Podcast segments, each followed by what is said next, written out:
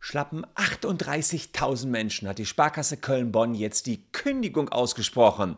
Warum? Weil sie nichts getan haben. Richtig gehört. Die Kunden haben nicht den allgemeinen Geschäftsbedingungen zugestimmt, denen die Banken jetzt den Kunden aufdrücken wollen. Habt ihr vielleicht auch schon mitbekommen? Dieses nervige Pop-up stimmt jetzt den AGB zu. Und so war es auch bei der Sparkasse Köln-Bonn. Im letzten Jahr haben wir schon über andere Sparkassen berichtet, jetzt auch eine riesen Kündigungswelle hier in unserer Region.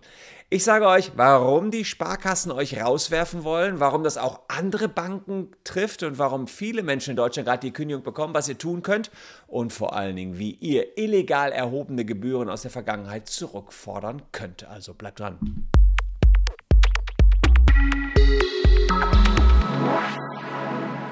Hallo, ich bin Christian Solmecke, Rechtsanwalt und Partner bei WBS Legal in Köln und abonniert gern diesen Kanal, wenn ihr rechtlich up-to-date bleiben wollt, denn wir berichten hier über alles, was euch als Verbraucher betrifft, auch als Unternehmer natürlich. Aber wir haben jetzt gerade ein Thema, das gerade 38.000 Verbraucher in der Region Köln-Bonn betrifft, jedenfalls dann, wenn sie Kunden waren bei der Sparkasse Köln-Bonn.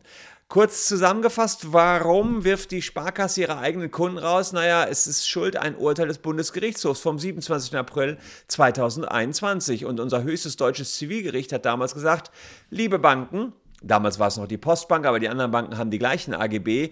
So wie ihr das hier regelt mit euren Gebührenerhöhungen, geht das nicht. Ihr könnt nicht einfach sagen, lieber Kunde, wenn du nicht zustimmst, dann, äh, ja, dann gehen wir davon aus, du bist einverstanden mit der Gebührenerhöhung. Nee, nee, nee, nee, sagt der Bundesgerichtshof. Die Kunden müssen schon aktiv Ja sagen, sonst ist es keine Willenserklärung. Schweigen ist keine Willenserklärung. Steht schon so im Gesetz drin, gibt es unter Kaufleuten, aber eben nicht bei Privatleuten. Das könnt ihr so nicht bringen, liebe Banken. Das führt dazu, dass die Gebührenerhöhungen der Banken alle illegal waren. Deswegen sagen wir, fordert die Bankgebühren zurück. Und in der Caption habe ich euch einen Link äh, zu diesem Musterformular äh, gepostet. Da könnt ihr euch bis zu 150 Euro zurückholen an Bankgebühren. Aber Jetzt geht es ja gar nicht nur darum, dass ihr euch die Gebühren zurückholt. Nein, ihr wollt ja bleiben bei der Bank und nervt äh, es euch jetzt, dass die Bank sagt, raus mit dir. Naja, so ganz ehrlich will die Sparkasse Köln-Bonn euch gar nicht rauswerfen. Und auch die anderen wollen euch gar nicht rauswerfen. Die sagen nur, uns sind die Hände gebunden. Wir können nicht anders seit diesem sagenumwogenen Urteil des Bundesgerichtshofs. Was steht da drin? Naja, der Bundesgerichtshof sagt, Ihr braucht eine aktive Zustimmung eurer Nutzer. Und genau diese Zustimmungsschreiben hat die Sparkasse Köln-Bonn verschickt. Insgesamt zwei Millionen Stück. Äh, mehr als 580.000 Kunden haben auch zugestimmt. 38.000 eben nicht. Und ja, weil eben 38.000 Kunden gesagt haben, äh, ja, gar nichts gesagt haben, sich nicht geäußert haben, sagt man ja gut, wir wollen aber gerne die ähm, wir wollen gerne, dass ihr jetzt die Gebührenerhöhungen, den Gebührenerhöhungen zustimmt. Ihr habt es aber nicht gemacht.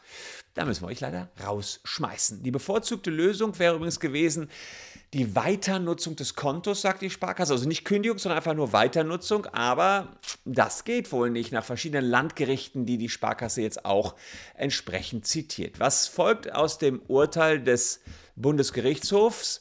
Ähm, wenn die Kunden nicht zustimmen, naja, mm, dann muss man sagen, es ist schon unklar, ob man deswegen kündigen darf. Also ob die Kündigungen jetzt rechtswirksam sind, darüber kann man schon sich streiten. Denn äh, eins ist klar, die Kreditinstitute, die mussten zwar eine Einwilligung jetzt von euch einholen, aber ob sie euch rauswerfen dürfen und damit quasi erpressen dürfen, das ist mehr als unklar, wird jetzt auch gerade vor Gericht geklärt. Sparkassen dürfen nämlich nur aus einem sachlichen Grund kündigen. Und da ist die Frage, ist das ein sachlicher Grund? Ihr stimmt einer Preiserhöhung nicht zu, dann gibt es die Kündigung. Wo kommen wir denn dahin? Was könnt ihr also als betroffene Kunden tun? Naja, es gibt jetzt seitens der Sparkasse Köln-Bonn zwei Möglichkeiten. Die sagen, zum einen gibt es ein Rückantwortschreiben. Ihr könnt bis zum 20. März noch sagen, ja, ich stimme der Kontoumstellung mit höheren Gebühren zu. Nummer eins. Und Nummer zwei, naja, ihr könnt noch bis zum 31. März das Konto aktiv gebrauchen, also Geld abheben oder Geld überweisen. Und das wertet die Sparkasse dann als Zustimmung.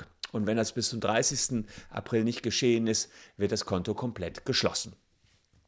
Das sind also die beiden Möglichkeiten. Die Zustimmungsfiktion, also einfach Geld abheben und damit ist man mit den neuen Preisen, neuen AGB einverstanden. Das werte ich als, naja, kaum machbar. Also das ist eine Lösung, die wird vor Gericht nicht Bestand halten. Das heißt, ihr könnt auch weiter nutzen, aber es wird nicht zu einer Erhöhung kommen. Also ihr könnt weiter Geld abheben, könnt nichts tun. Ja, es kann aber auch so, wenn die Sparkasse dann der Meinung ist, ja, ihr habt damit den AGB zugestimmt, sage ich euch jetzt, nee, habt da nicht damit zugestimmt. Das ist ungefähr so wie diese Fitnessnummer bei McFit. Ich gehe durchs Drehkreuz und habe damit allem zugestimmt. Ist genau das Gleiche, habe ich damals schon mal ausführlichst hier erläutert. Übrigens, ausführlich erläutert habe ich euch auch mal das dieser Datenleck.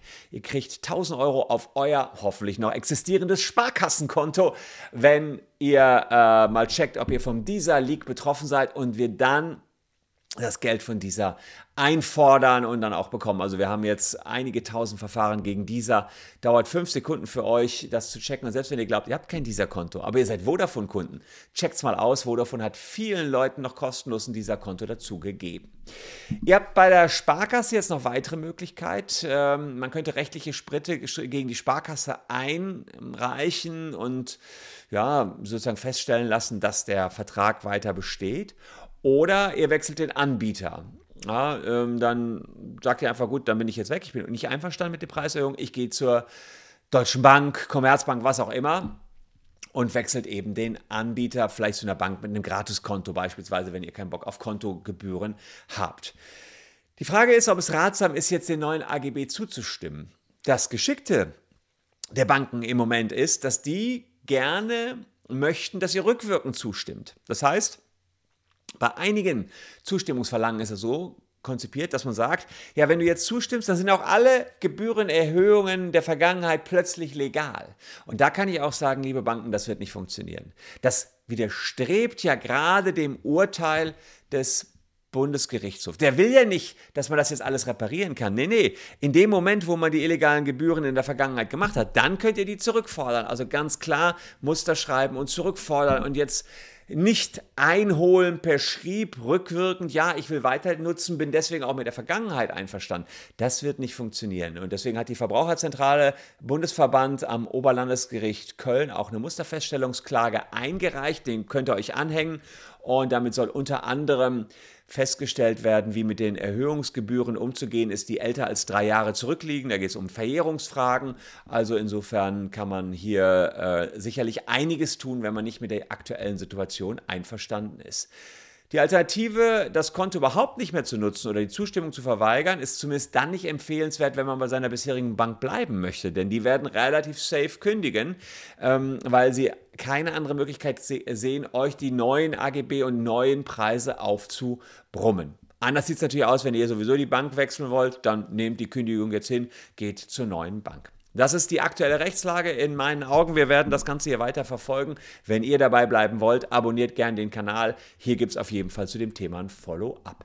Ich danke euch für eure Aufmerksamkeit. Wir sehen uns morgen an gleicher Stelle. Bleibt gesund, liebe Leute. Haltet eure Schäfchen und Gelder im Trocknen. Tschüss und bis dahin.